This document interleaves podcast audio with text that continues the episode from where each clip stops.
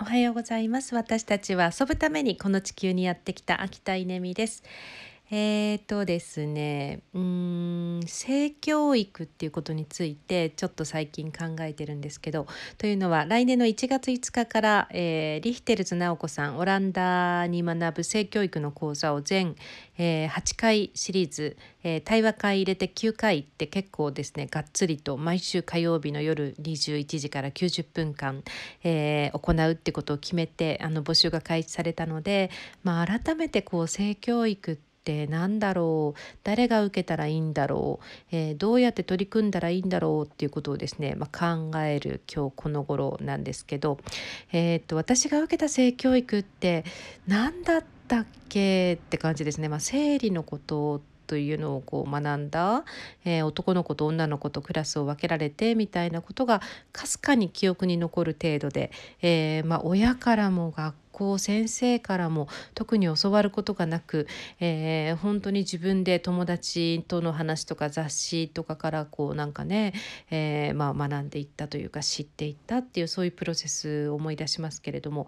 えー、まあこう隠すと見たくなるっていうのありますよね。だからこう例えばオランダの性教育で小学生に、えー、実際にこう勃起した大きさのペニスに、え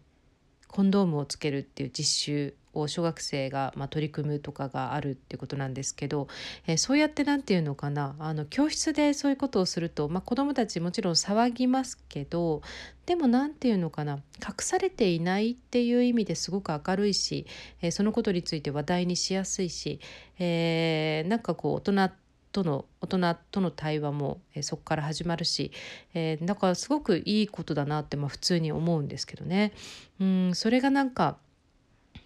日本ではというか、えー、人人によってはっていうのかな、えー、まあこうねこう刺激しすぎてはいけないみたいななんかそういうことを、まあ、おっしゃる方もいるっていうことらしいですけど、えーまあ、いずれにしてもですねこう考えてみるって大事なテーマですよね。うーんその児童虐待とかそういうこともあの家の中で行われていることが表に出づらいっていうのもうーんなんかもしかしたらこういう性教育っていうところとつながっているのかなってなんかそういうことも思ったりとかしています。ということで、えー、なんかこうねあの今私の旬なテーマは性教育と、えーアグリカルチャー、えー、農業というですね、えー、どちらもこうなんか生きるっていうことにすごく直結するっていうことがあのすごくテーマになってきそうな、えー、2021年の兆しを感じるなという、えー、そんな朝です。皆さんも良い日曜日をお過ごしください。